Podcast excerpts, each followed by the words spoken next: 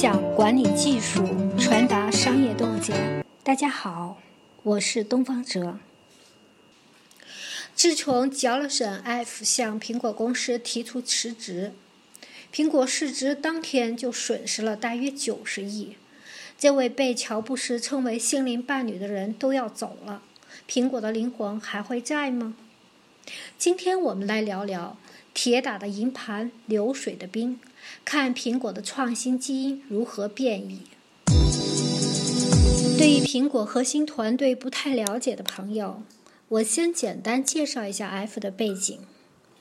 这位出生在英国的工业设计天才，他的设计风格突出的是简洁、直接、功能性和可操作性。他充满激情，但是却不被欣赏。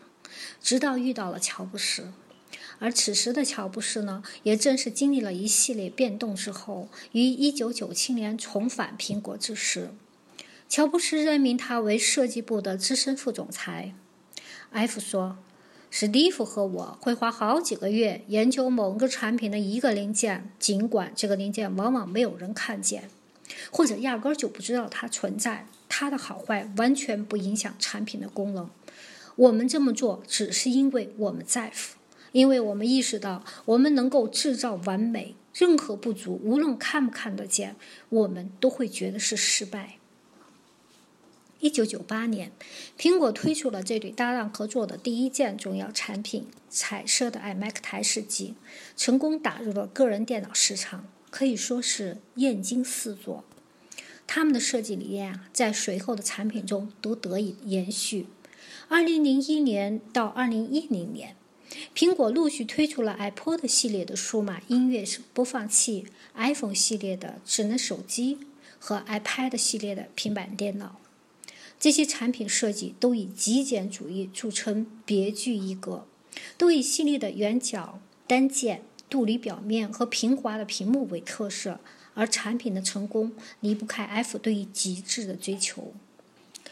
到了二零一零年底，苹果已超越了微软公司，成为全世界最有价值的技术型企业。了解苹果的人都知道，苹果公司与其他科技公司的工程驱动有所不同，它几乎完全是由设计来驱动的。苹果产品无一例外都是从灵感，然后到设计，到原型，再到工艺制造，最后变成最终产品。大家说？没有 F，这绝对不可能实现。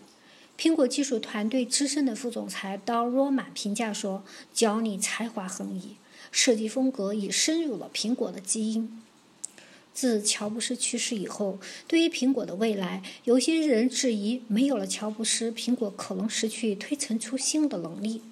但 F 不这么看，他说：“我不认为这种事情会发生。我们身处一个伟大时代的开端。”大量产品有待开发，想想科技，想想科技吧，已经和疆域赋予我们的能力，我们还远未接近极限，一切都是如此崭新。能找到 F 说这句话的出处，显示最早的时间是在2014年，到今天呀，不过才短短五年时间，但情况已经大不相同了。苹果公司于上个月，也就是6月27号，宣布。公司首席设计官 Johnny F 将于今年晚些时候离开公司。《华尔街日报》六月三十日报道称，F 对于库克的领导能力感到失望，并声称库克对于设计制作过程缺乏兴趣。该报道指出，苹果以牺牲设计为代价，将运营放在优先地位。虽然 F 五年前的话言犹在耳，蓦然回首，却已沧海桑田。物是人非。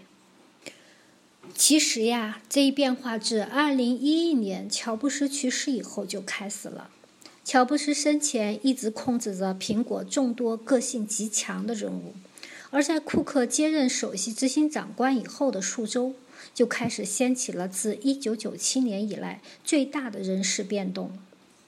到今天为止，乔布斯的 iPhone 设计团队几乎全数离职。库克通过对于管理层的大幅调整，在苹果公司及管理团队身上打上了自己的烙印。有人说，苹果公司的库克时代从他开始人事调整的那天就真正开始了。领导者个人的特质往往会带入管理。乔布斯本身就是一个极富个性的人，他对于完美与专注的坚持，在他极端的情绪化、暴躁而缺乏耐心的大吼大叫声中，最终演绎成苹果突破式创新的企业基因。在他的人生轨迹中啊，一路引领了七个产业的变革，包括有个人电脑、动漫电影、唱片、移动通讯、平板电脑、零售和数字出版业。他因此得以与托马斯·爱迪生、亨利·福特和沃尔沃尔特·迪士尼一起跻身美国最伟大的创新者之列。当然啦，这些人中间是没有圣徒的，他们特立独行，身上有许多不令人讨喜的地方。但是这也掩盖不住他们将想象力注入商技术与商业的光芒。比如说，乔布斯本人，他就是一个以待下属严格的、纪律苛刻而出名的人。但这也并不妨碍他手下的精英依然把他视为是精神领袖，忠心耿耿地留在身边。按他的话说，就是我们做了很了不起的事。而到了库克时代。我们几乎再也看不到这种狂飙途径式的创新气势了，而一改为对于局部进行调整的微创新。二零一三年，也就是库克执掌两年后的那场发布会，发布会还没有结束，段子已经出来了，粉丝们掩饰不住失望的评论：“哎，今天的苹果创新了几手，看了真叫人忧伤，像索爱一样开始炫耀镜头。”像诺基亚一样用了一堆的彩壳，指纹按键令人想起了 IBM，所以那位干看官就不要再抱怨价格了。苹果特色已经所剩无几了。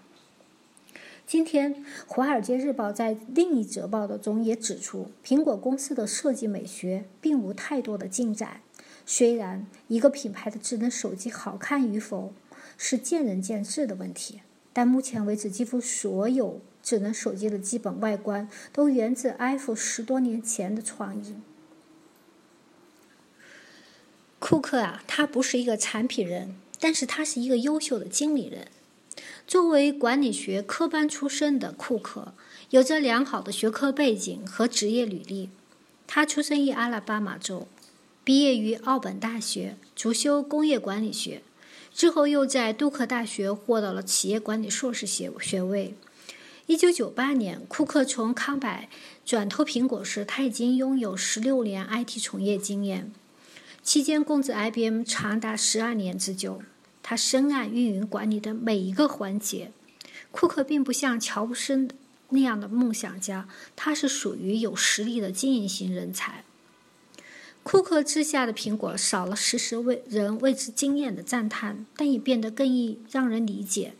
一般人都认为，苹果这样成熟的公司来说，当然最重要的不是产品，而是完善公司的治理体系、高效的供应链、畅通的分销渠道，比如说还有财务和市场营销。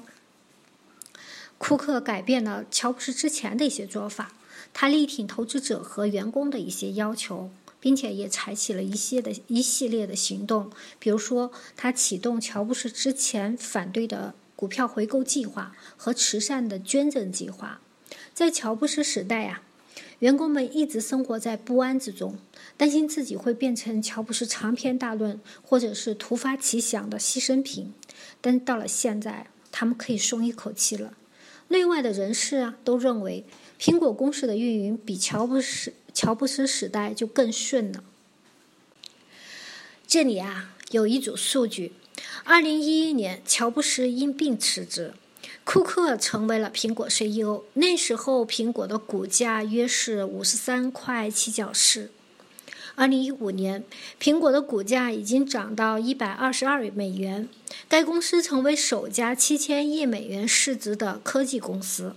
到了二零一八年的八月，苹果成为了首家上万亿美元市值的科技公司。苹果在库克的带领下，的确变成了最赚钱的公司。与它的赚钱能力成反比的是，失去了创新原动力的 iPhone 手机开始走下坡路了。iPhone 六的机身设计居然用了三代，硬件配置和创新功能也开始落后于安卓手机。吃光了乔布斯留下的老本以后啊，iPhone 手机用户就开始流失。到了现在，苹果是否还有勇气说那一句“一直被模仿，从未被超越”呢？iPhone 的离去算不算是另外一个标志？在创新能力日渐枯竭之后，苹果还能走多远呢？也有人说呀，如果当初是作为乔布斯接任人选之一的 iPhone 来接任 CEO，会不会不一样呢？这是另外一个有趣的话题，我们在以后找机会再聊。其实呢，要知道，领导风格不同，对于企业基因的影响仅仅是一个部分。尤其是对于苹果这样一个接班人计划进行了很长时间，而且库克是作为乔布斯钦定的 CEO 人选，做了充分准备的公司而言，更是如此。苹果创新基因的前后变化呀，并非独有。研究发现，越是好的管理，导致这方面失败的可能性越大。这大概有三方面的原因。先说第一个原因吧，我们都在谈以顾客为中心，但是大家是否知道，完全以顾客为中心的惯性，它会导致企业对真正的创新失去兴趣。我们啊，发现一个有趣的现象。成功的商业模式，或者是突破式的创新产品，它会在极短的时间内形成新的市场，并且冲击呢原来的行业。这些获得巨大成功的公司，他们走向成熟的标志，就是它会通过强化管理、调整内部结构来满足客户需求。系统会干掉那些顾客不需要的想法，它越完善，对于顾客需求反应的速度就会越快。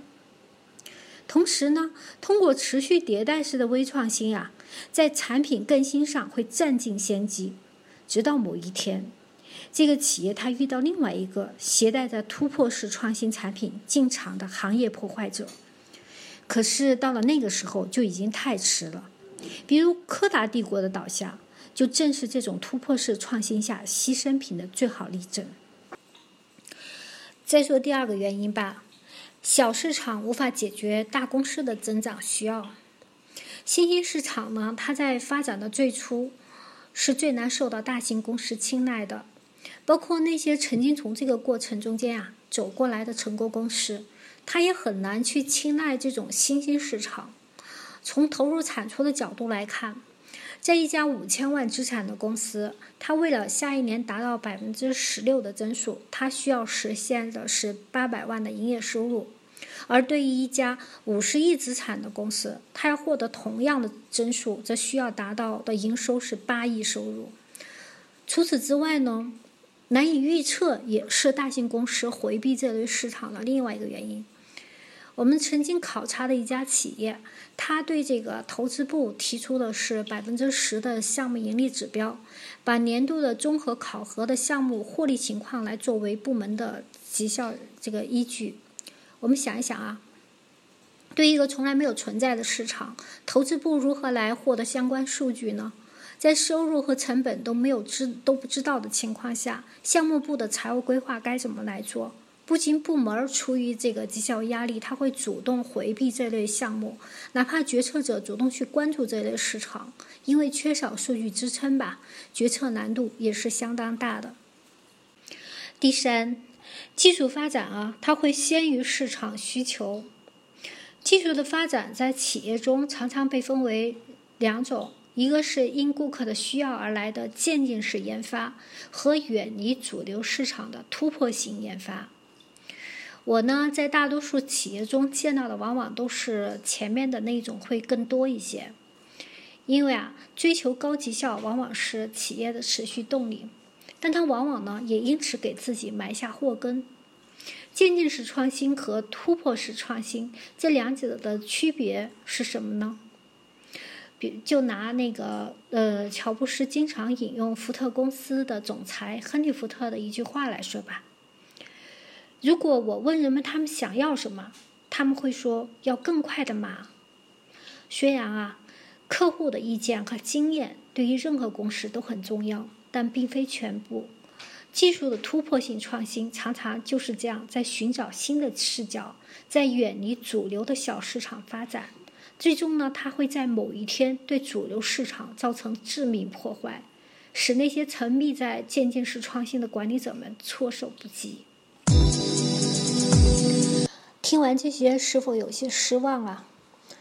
管理强化创新，但是越是好的管理，对于突破式创新产生的限制作用越强。从决策支持到这个资源调配都是如此。我们看到的是库克与乔布斯的不同，其实呢是苹果从产品创新的单一优势向综合优势发展的必然。管理成熟度提高了，股东、员工及市场也越来越满意了。企业越变越大的同时，但原有的创新活力却日渐的消退了，这样是一个悖论。所以我们看到不少企业喊出“绩效自食”，提出“绩效无用论”。管理是否真的无用呢？野蛮式生长是否才是企业的终极追求呢？看看那些重新回归、再次通过绩效来强化管理的企业吧，我们就明白了。管理对企业的创新基因起的作用到底是好是坏？解决这个问题之前啊，我们需要先弄明白什么是好的管理呢？那种设想建立一套制度，然后一劳永逸的再不操心的想法是不切实际的。真正好的管理啊，重点在于系统的有效性大于完整性。管理的真正作用在于帮助我们发现问题，并寻找解决的路径。完整的管理永远都只在书本中嘛，而实战中的企业需要面对的往往是。解决一个一个又一个的摆在面前的难题，并提前排好优先次序。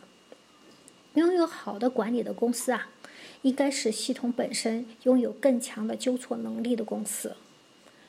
面对创新能力的丧失，有些企业呢，它在内部建立孵化器，针对那些非主流市场进行探索。